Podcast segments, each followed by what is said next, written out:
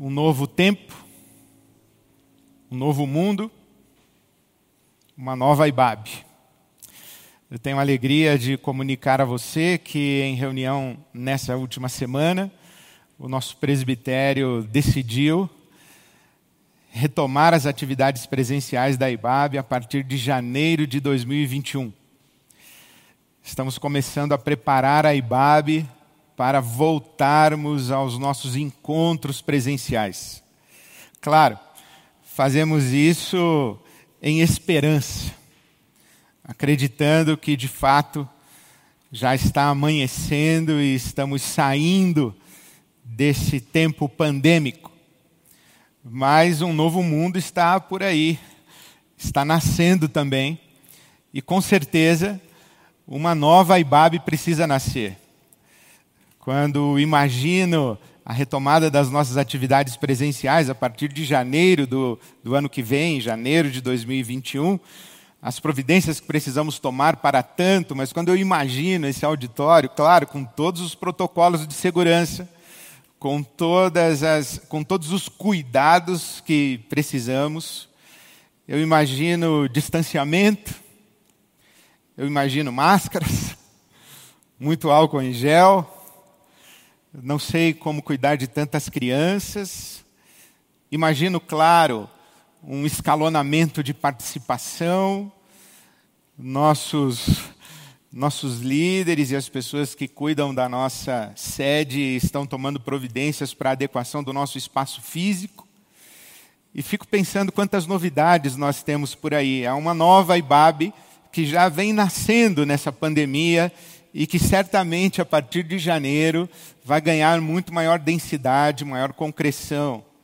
Se nós pensarmos, pensa comigo, se nós pensarmos que temos uma comunidade com um universo de aproximadamente 8 a 10 mil pessoas que frequentam as nossas celebrações dominicais, as três celebrações dominicais, e pensarmos em como vamos nos reunir dominicalmente a partir de janeiro, não poderemos ter três celebrações por causa dos cuidados com a higienização do ambiente, o cuidado mesmo com as equipes de trabalho, os voluntários. Então, talvez tenhamos duas celebrações. Não vamos ter o nosso auditório lotado, nós teremos 30%, 40%, 500 pessoas, 600 pessoas. Vamos imaginar que tenhamos mil pessoas a cada domingo se temos 8 a 10 mil frequentadores, imagina isso, você virar num domingo e depois, talvez cinco domingos depois, ou seis, ou oito. É, quanto tempo se vamos fazer um cadastramento, um escalonamento de participação? Muita novidade, muita coisa nova. Por isso, um novo tempo, um novo mundo, uma nova IBAB. Aprender a ser igreja além dos eventos. Aprender a ser igreja além dos ajuntamentos. Isso tem tudo a ver com a nossa visão. Ser igreja além do culto, clero, domingo, templo. A igreja não é o que acontece no domingo, no ajuntamento. A igreja é o seu dia a dia. Por isso, esse tempo é um tempo de família, esse é um tempo de amizades espirituais, esse é um tempo de redes de afeto e de diaconia e de serviço, esse é um tempo de vínculos e conexões, mais, muito mais do que um tempo de eventos, ajuntamentos, encontros presenciais, celebrações coletivas. É mais um tempo de comunidade, de família, de relações de afeto e de amor e de proximidade relacional do que de grandes ajuntamentos. Um novo tempo, um novo mundo, uma nova Ibabe. Ore por nós, ore por você, pela sua casa e por essa retomada. Vamos, vamos tomar providências em esperança de que em janeiro nós estaremos juntos retomando as nossas atividades presenciais. Que Deus abençoe esse tempo de preparação, aqueça os nossos corações e gere boas expectativas para o nosso reencontro. Em nome de Jesus e para a glória de Deus, que seja assim. Tenho a alegria de, a cada domingo, ler com você a Bíblia Sagrada, e temos feito isso nesses últimos tempos, lendo as cartas do apóstolo Paulo, cartas para um novo mundo. E quando penso em cartas para o novo mundo, penso nas cartas que o apóstolo Paulo escreveu para o seu novo mundo. O seu novo mundo que tem muitas formas de, de compreensões. Por exemplo, um novo mundo para além da comunidade étnica de Israel. O evangelho ganha conotação e abrangência universal, deixa de ser o Messias prometido aos judeus, um, um, um Deus ou um líder ou um rei para um povo e se torna o Cristo de Deus, o Senhor de tudo, de todos, acima de tudo, acima de todos.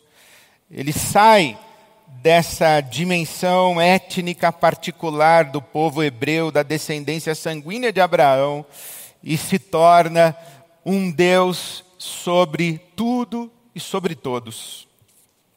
É um novo mundo. Um novo mundo que atravessa fronteiras culturais, religiosas, políticas, econômicas, sociais. Um novo mundo porque o evangelho invade a cultura grega, romana, o império romano, o mundo helênico. É um novo mundo para o qual o evangelho precisa ser anunciado, no qual ele precisa se estabelecer. É um novo mundo porque é um mundo que surge, que rompe, que nasce com a ressurreição de Jesus. Paulo apóstolo deixa muito claro que as coisas que acontecem na cruz do Calvário e naquele túmulo vazio no domingo da ressurreição afetam radicalmente a história de todo o universo criado. É um novo mundo o novo mundo que amanhece no domingo da ressurreição de Jesus. O novo mundo, como também o nosso, o Evangelho chega a nós. Dois mil anos de distância, praticamente. Um mundo completamente diferente em todas as suas estruturas. Um mundo completamente diferente em termos de mentalidade, de percepção, de compreensão, ou do que se costuma dizer de cosmovisão. O mundo bíblico e o mundo contemporâneo são dois mundos absolutamente distintos. Então, nós estamos vivendo o Evangelho no nosso novo mundo. Mas temos o mundo que vem por aí, o mundo de amanhã, o mundo pós-pandemia. É um novo mundo. Então, o Evangelho sempre vai encontrando novos mundos. E o Evangelho jamais fica obsoleto, jamais fica defasado, jamais fica ultrapassado, porque ele se atualiza e ele é relevante, ele é impactante, ele é significativo para qualquer tempo e qualquer mundo. Por isso nós estamos lendo as cartas do apóstolo Paulo para um novo mundo, o nosso e o que virá. Hoje chegamos a esta carta de Paulo a Tito, que é uma das cartas pastorais, as epístolas pastorais. Nós já estudamos e já lemos 1 Timóteo, 2 Timóteo, hoje chegamos na carta de Paulo a Tito. E a pergunta que fazemos nessa carta de Paulo a Tito, a respeito de cartas para o novo mundo, é o conteúdo dessas cartas. O que escreveremos ou o que estamos escrevendo nessas cartas para o novo mundo? Porque não estamos apenas, apenas, lendo as cartas que Paulo escreveu para o novo mundo, mas nós estamos lendo as cartas de Paulo para um novo mundo porque queremos escrever cartas para um novo mundo.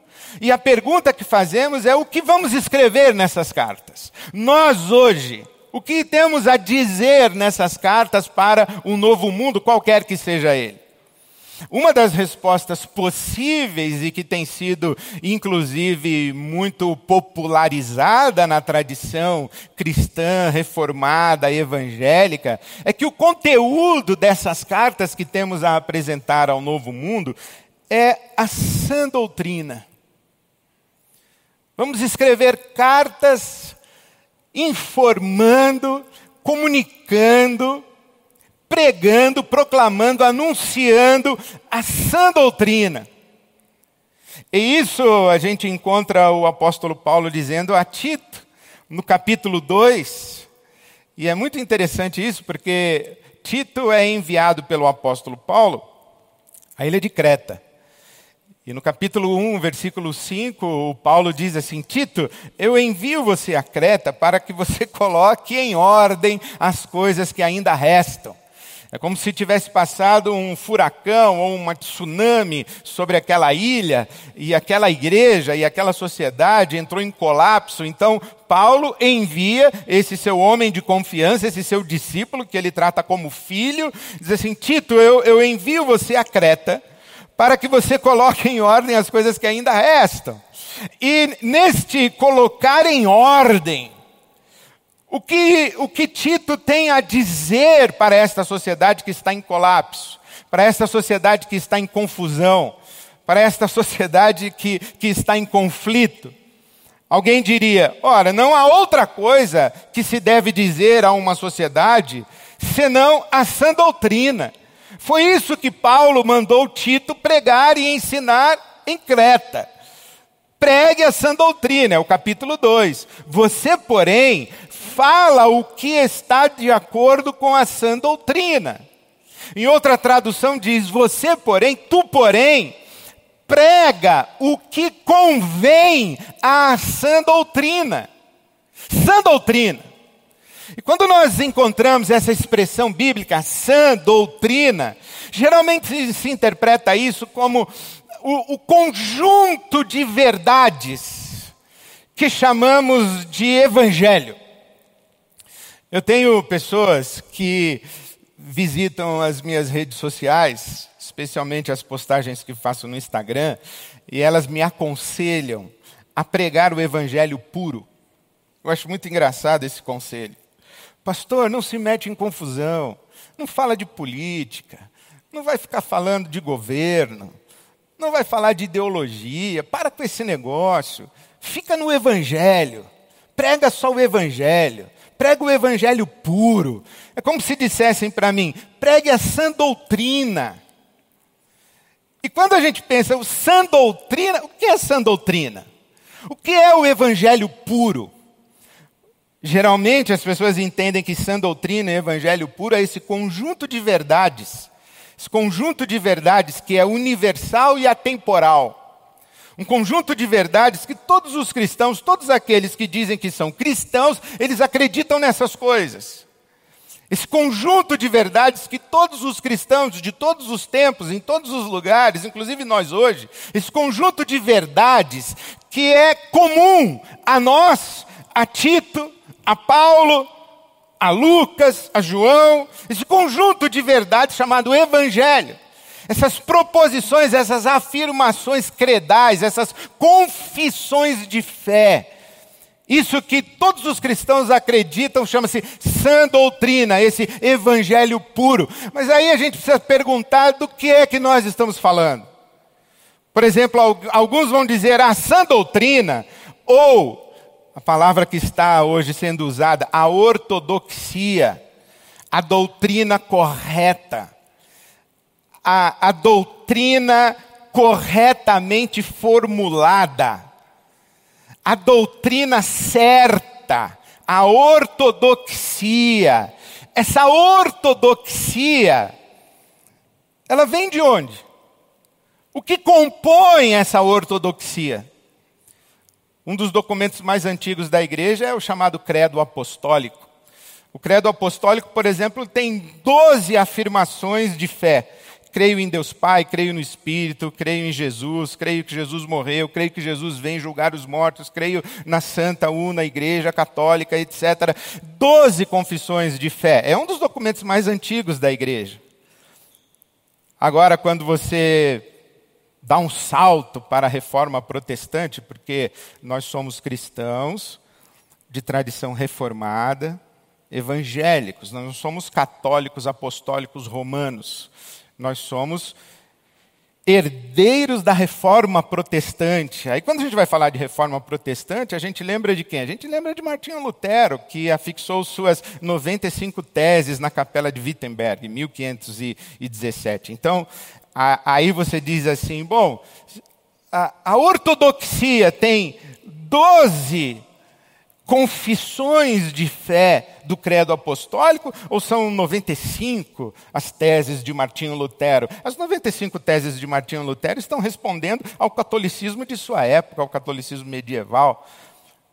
Aí você diz assim: não, mas tem um outro documento também, o, o chamado Catecismo de Westminster, feito já nos anos 1600 e alguma coisa esse conjunto de teólogos, de teóricos, de intérpretes da Bíblia que escreveu o, o, Catecismo do Westminster, o Catecismo de Westminster tem 196 artigos de fé. 196. E se você pega o Catecismo Católico Apostólico Romano, e ele é traduzido em perguntas, ele é redigido na forma de perguntas, tem quase 600 perguntas com afirmações de fé. Então, quando a gente fala assim, ortodoxia, quando a gente fala sã doutrina, doutrina correta, o evangelho puro, do que é que nós estamos falando? Estamos falando das confissões credais, estamos falando, por exemplo, da, do, do, credo apostólico, ou estamos falando das, das confissões credais dos concílios da igreja, Calcedônia, Éfeso, Niceia. Estamos falando do quê? Estamos falando do conjunto e do corpo doutrinário da reforma protestante? Nós, nós estamos falando do quê? O que vem a ser ortodoxia? O que vem a ser sã doutrina? Bom, uma coisa que é importante dizer para você: esse conceito de doutrina correta, esse conceito de ortodoxia, essa ideia de que o Evangelho é um conjunto de verdades, um conjunto de verdades que se traduz em palavras, em doutrinas, essa, essa ideia, essa noção, não é bíblica. Não existe na Bíblia Sagrada nenhuma catalogação de doutrinas corretas. Não existe na Bíblia Sagrada uma lista de coisas em que você deve crer e que estas coisas são a doutrina correta. Mesmo aqui nas cartas pastorais, e eu estou lendo Timóteo e Tito, aqui nas cartas pastorais o apóstolo Paulo fala de chegar ao conhecimento da verdade, pessoas que negam o conhecimento da verdade. Ele fala para Timóteo permanecer nas coisas que ele aprendeu, as coisas que ele recebeu, não apenas dele, apóstolo Paulo, mas ele recebeu de sua avó e de sua mãe, a avó Ló e de sua mãe Eunice, que ele aprendeu em casa. Paulo fala a Timóteo na segunda carta, capítulo 3, ele diz: Olha, permanece nas coisas que você aprendeu desde a sua infância. Agora, que coisas? Quais são essas coisas? Será que tinha uma apostila que Timóteo guardava? Tinha um, um caderninho do catecismo de Timóteo? que ele aprendeu dentro da sua casa e que foi aperfeiçoado quando ele encontrou o apóstolo Paulo, tem um, tem um caderno, tem um conjunto de verdades, um conjunto de doutrinas Paulo fala, permanece nas sagradas letras. Sagradas letras. Que sagradas letras são essas? Paulo fala a escritura. A escritura. Coríntios, é, é, Timóteo capítulo 3, versículo 16, toda a escritura. O que vem a ser escritura? Quais são as escrituras? Na tradição de Israel, era a Torá, eram os profetas, Jesus fala com os discípulos no caminho de Emaús, ele fala percorrendo as escrituras, isto é, a lei e os profetas. Mas nós temos uma Bíblia hebraica, chamamos de Velho Testamento, Antigo Testamento. As escrituras para nós são o Pentateuco, a Torá, os cinco primeiros livros da Bíblia. São também os profetas, mas as Escrituras são também os livros históricos, a história dos reis de Israel. As Escrituras são também os livros de sabedoria, os Salmos, os Provérbios, Cantares de Salomão, por exemplo. Tudo isso está Escrituras. A tradição de Israel é rica em Escrituras.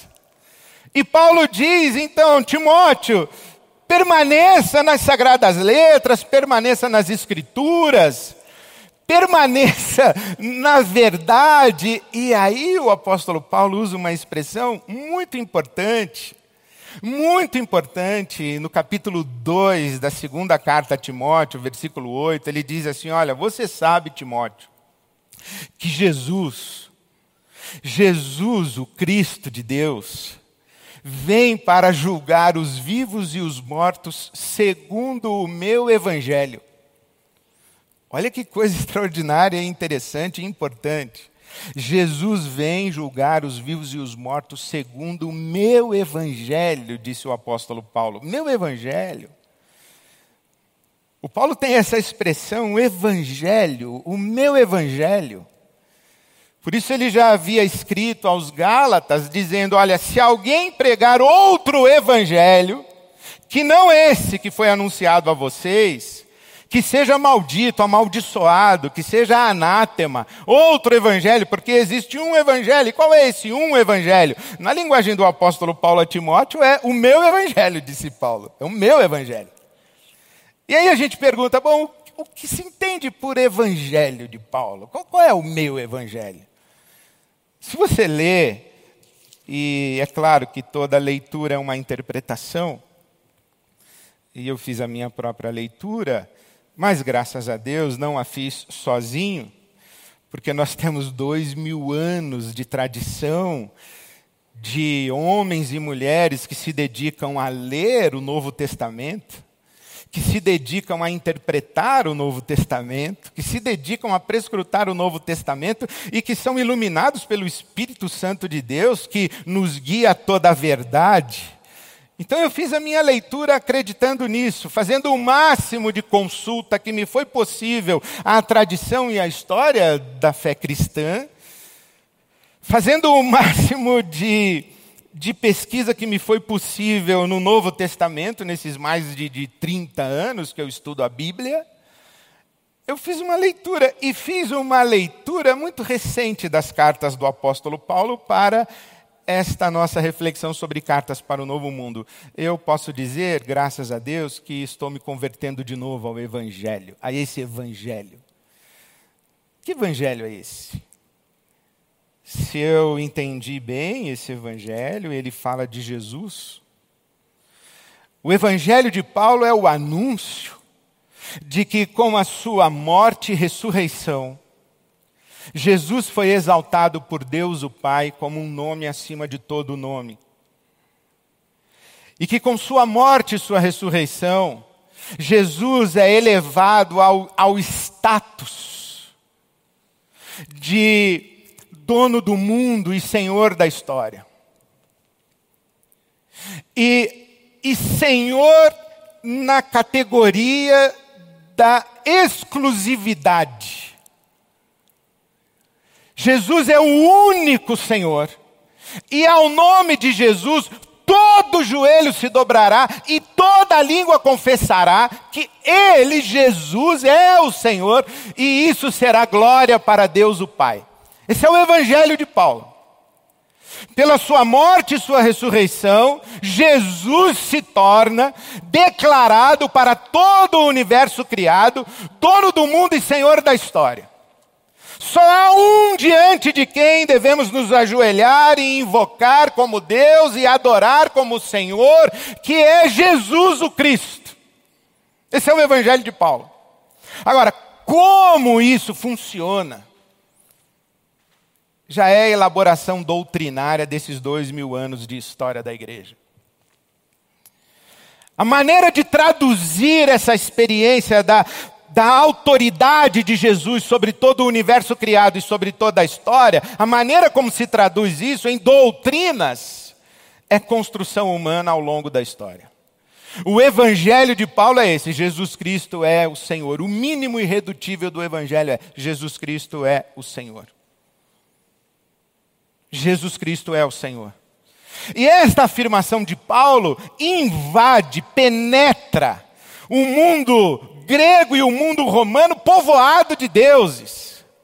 E o grande problema do Paulo é que, é que ele fala de Jesus como, como único Senhor. Porque num mundo cheio de deuses, falar de Jesus como mais um Deus, ok. A questão de Paulo é que ele fala que Jesus é o único Senhor. E isso chega, evidentemente, aos ouvidos e ao coração do imperador, que dizia: Não, eu, César, sou Senhor. Eu, César, sou Salvador. Eu, César, sou filho de Deus. Eu, César, sou o ungido, o escolhido. Eu, César, sou o Cristo. Isso é a essência do Evangelho, é que estas nomenclaturas, estas, estas referências a um ser humano como Senhor, Salvador, ungido, Messias, Cristo, Deus, estas referências se aplicam única e exclusivamente a Jesus de Nazaré. E isso os anjos já disseram quando anunciaram o nascimento do menino em Belém.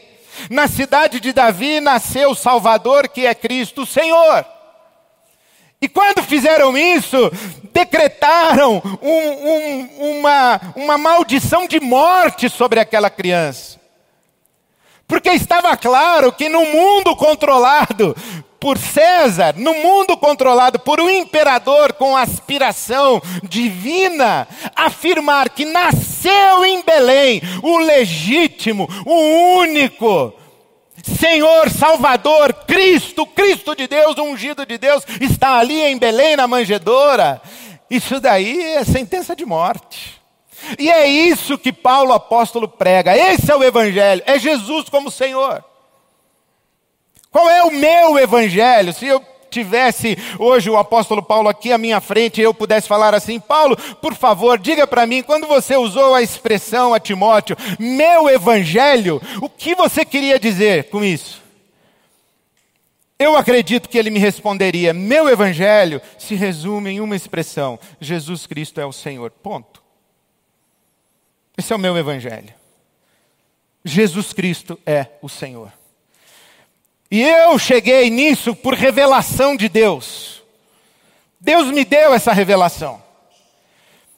Eu pesquisei, eu vasculhei, eu me informei, eu, eu, eu visitei, eu me aprofundei, eu invadi o mundo das sagradas letras. Eu fui às escrituras. Eu fui à tradição oral de Israel. Eu fui à história de Israel. Eu fui à lei, eu fui aos profetas, eu fui às escrituras, eu fui às sagradas letras.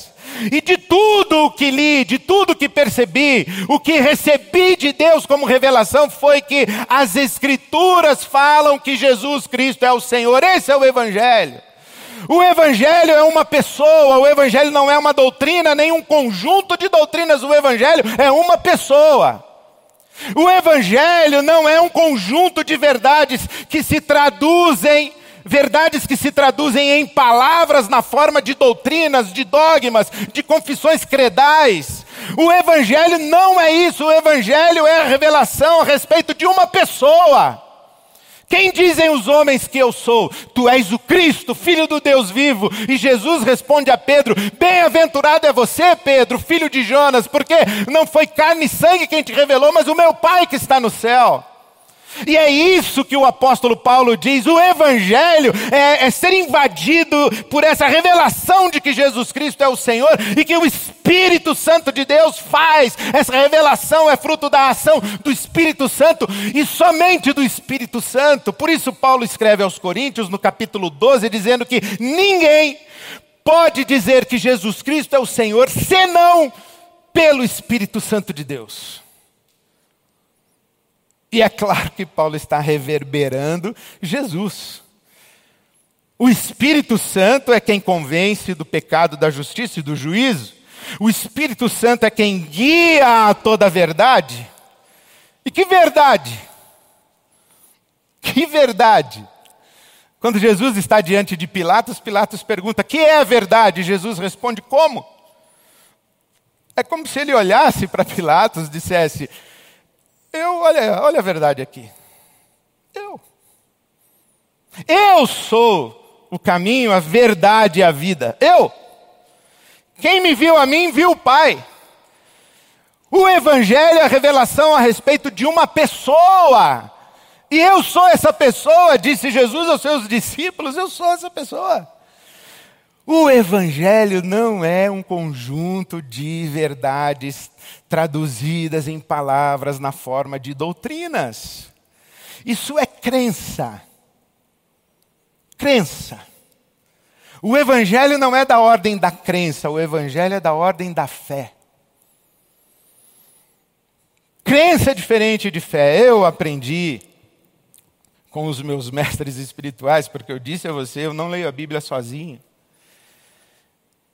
Eu aprendi que a minha fé não é aquilo em, quem eu, em que eu acredito.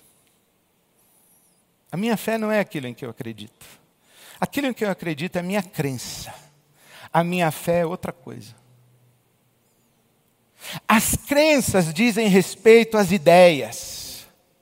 As crenças dizem respeito aos conceitos. As crenças são realidades traduzidas em palavras. As crenças são conceitos abstratos que a gente tenta traduzir em palavras para que elas façam sentido à nossa racionalidade, ao nosso entendimento. Crenças. As coisas em que eu acredito são as minhas crenças, a minha fé é outra coisa.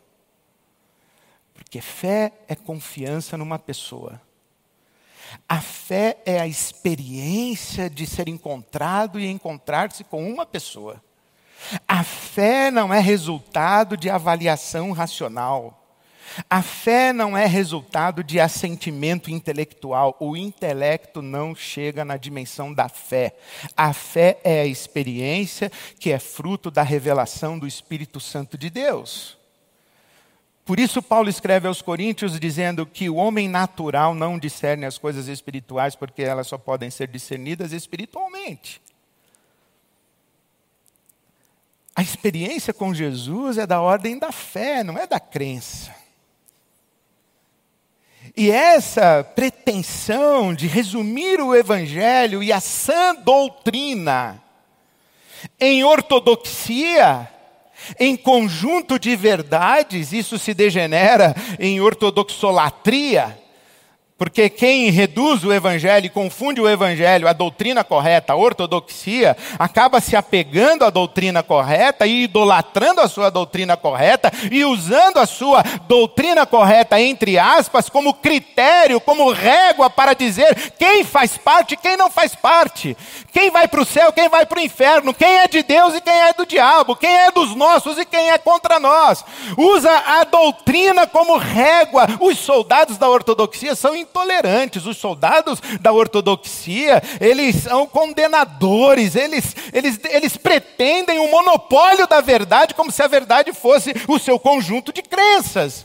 Mas o Evangelho diz que a verdade é uma pessoa, e o Evangelho não é da ordem das crenças, o Evangelho é da ordem da fé. A crença, a crença fala muito. A fé ouve. Porque a fé vem pelo ouvir. A crença controla. A crença domina. A crença dita. A crença verticaliza.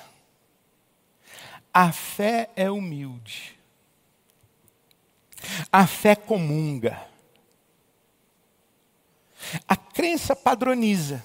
Quem crê em ideias para se irmanar nas ideias, acredita tudo igual. É o mesmo credo, é a mesma confissão credal, é o mesmo conjunto de doutrinas. Quem acredita, acredita tudo igual, porque está acreditando, isto é, tem crenças comuns.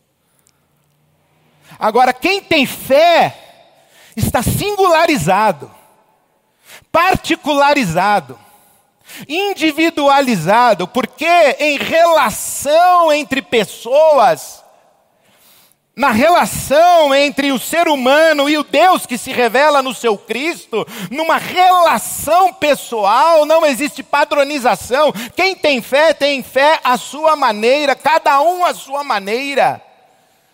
A crença padroniza e uniformiza, da uniformidade. A fé diversifica, singulariza, tem pluralidade, tem multiforme expressão da graça. Essa é a comunhão da igreja. A crença é da ordem da certeza. A fé celebra mistérios. A crença diz que Jesus nasceu da Virgem, a fé não tenta entender isso. A fé, ela, ela é a experiência de, de ser, de ser tomado, de ser invadido por uma revelação a respeito do Deus que se faz carne. Por isso é que Tertuliano, um dos pais da igreja, diz algo que, que encontra muito eco no meu coração. Ele diz assim: Eu creio porque é absurdo. Se não fosse absurdo, eu entenderia. Eu creio porque Deus se fez carne. Deus morreu. Deus ressuscitou. Deus venceu a morte. Jesus está assentado à direita de Deus o Pai. Tudo isso está na ordem do mistério. Quer uma coisa a mais? Deus é Pai, Filho e Espírito Santo, mas não são três deuses, são é, três pessoas em um só Deus. Quem me dera ao menos uma vez entender como um só Deus, ao mesmo tempo é três. O nosso profeta e o nosso poeta disse isso, mas isso é da ordem da fé. A crença da certeza, a fé é do mistério. A crença acomoda na segurança, porque quando você chega na crença e na certeza, você chegou num lugar onde nada muda. Num lugar onde tudo está explicado. Num lugar onde tudo está codificado. Num lugar onde não existe mais mistério. A fé não acomoda. A fé interpela para a aventura e para o risco. Sai da tua terra e da tua parentela para uma terra que eu te mostrarei. Onde? Quanto tempo dura? Como é que eu chego lá? Que caminho eu percorro? Abraão, a fé não é da ordem da certeza e da explicação e da garantia. A fé é da ordem da aventura e do risco. Sai do barco e vem andar sobre as águas. Não, mas não é possível andar sobre as águas. A crença diz que não, a fé diz que sim.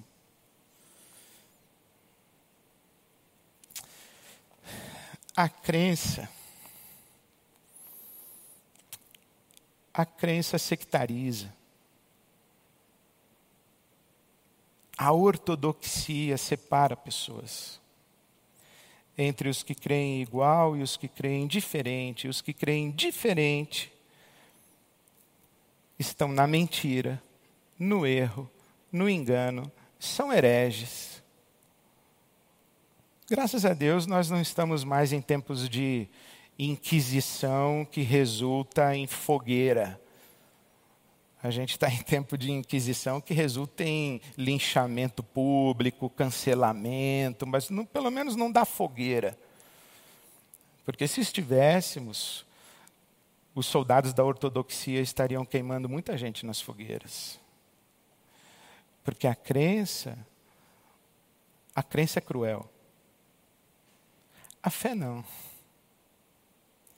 Porque a fé é a experiência com uma pessoa a fé é experiência com uma pessoa, porque o Evangelho não é um conjunto de doutrinas. O Evangelho é revelação a respeito de uma pessoa encarnada que se manifesta nas relações de amor e justiça. Vou repetir para você. O Evangelho não é um conjunto de verdades traduzidas em palavras, na forma de doutrinas. Evangelho não é ortodoxia. Evangelho é uma pessoa encarnada que se manifesta nas relações de amor e justiça. Por isso é que o Paulo não diz a Tito, prega a sã doutrina. Como se estivesse dizendo, prega a ortodoxia. O que Paulo diz a Tito é: prega o que convém à sã doutrina. E sã doutrina é uma tradução. Sã doutrina é uma tradução. A palavra que o apóstolo Paulo está usando é prega o que convém ao ensino.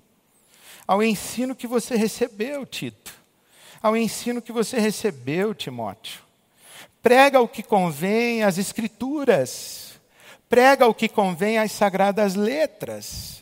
Prega o que convém ao meu evangelho. E qual é o seu evangelho, Paulo? O meu evangelho é Jesus Cristo, é o Senhor. É Deus que se faz carne e se manifesta nas relações de amor e justiça. Por isso, prega o que convém a isso. E o que convém a isso? Diga aos, aos velhos que sejam moderados. Diga às mulheres mais velhas que elas sejam reverentes na sua maneira de viver, que não sejam fofoqueiras, nem caluniadoras e nem se entreguem a bebedeiras. Diga às mulheres mais jovens a amarem seus maridos e os seus filhos. Diga aos jovens. E se você pegar isso aqui e transformar em código moral, padrão de comportamento, esse texto é defasado socialmente, cultural, historicamente, absolutamente defasado. Esse texto foi escrito para um contexto onde as famílias viviam em clãs, onde era um contexto de poligamia, onde tinha mulher mais nova, mulher mais velha, os homens, os filhos, os sobrinhos, os cunhados, estava tudo misturado dentro do mesmo clã. E você imagina como isso não era um ambiente de competição, de hostilidade, de fofoca, de calúnia. Como isso era um conflito. E o Paulo está dizendo: olha, vamos colocar ordem aí. Por quê? Porque disse ele aqui no capítulo 2, versículo 11: A graça de Deus se manifestou salvador a todos os homens. A graça de Deus se mostrou salvador a todos os homens. E se mostrou como e onde? Em Jesus, o seu Cristo, na cruz e na ressurreição. O evangelho da graça de Deus é o que o Paulo fala. Em nada tenho a minha vida como preciosa, ela não tem valor para mim, contanto que eu complete a minha carreira e cumpra o ministério que recebi do Senhor de dar testemunho do evangelho da graça de Deus. Então a graça se manifestou salvadora a todos os homens. E a graça nos interpela a vivermos de maneira sensata, justa e piedosa. Tito 2,12. Tito, prega o que convém ao Evangelho.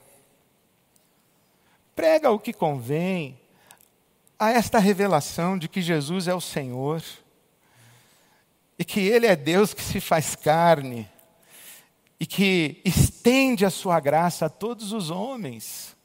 Prega o que convém a isso. Então eu volto à minha pergunta original: o que é que vamos escrever nas cartas para o novo mundo? Sabe o que? Nada. Porque o Evangelho não dá para escrever. Não dá para escrever em papel. O Evangelho não dá para ser transformado em texto para ser colocado no site da igreja. O Evangelho é uma pessoa encarnada. É Deus como pessoa que se faz carne e se manifesta nas relações de amor e justiça. Por isso é que as cartas para o novo mundo não são cartas escritas em papel. Elas são cartas escritas no nosso coração, não com tinta, mas pelo sangue de Jesus Cristo. E não por nenhum teólogo, não por nenhuma denominação, por nenhuma igreja, por nenhum segmento da tradição do cristianismo. Escritas no nosso coração com o sangue de Jesus e, e escrito o Evangelho no nosso coração pelo Espírito Santo de Deus. E é por isso que nós somos cartas vivas. É, são as nossas relações de amor e de justiça que revelam o Cristo ao mundo. Por isso, não há outra maneira de, de celebrar cartas para o novo mundo, senão nos oferecendo a Deus, dizendo: Eu quero ser carta, eu quero ser carta. Eu, eu termino mais uma vez citando São Francisco de Assis. Prega o Evangelho o tempo todo. E, se necessário, use as palavras. Prega o Evangelho o tempo todo. Se necessário, use as palavras. Ou essa pessoa que se faz carne em Jesus vive em nós e o Evangelho, que é Cristo, é visto em nós e nas nossas relações de amor e justiça? Ou as nossas palavras serão levadas pelo vento? Mas eu tenho certeza que há muita gente nesse mundo que já recebeu revelação a respeito de Jesus. E há muita gente nesse mundo, gente de toda raça, tribo, língua e nação, de toda sorte, de toda cor, e gente de toda ideia, e gente muito maluca, que vive o Cristo de Deus e que revela o Evangelho para o novo mundo. Que você seja uma dessas pessoas. Eu oro a Deus que Ele me encontre e Ele veja lá de cima e diga: olha ali o Evangelho andando pelas ruas de São Paulo, circulando pelo Brasil. Deus te abençoe, abençoe você e a sua casa. Amém.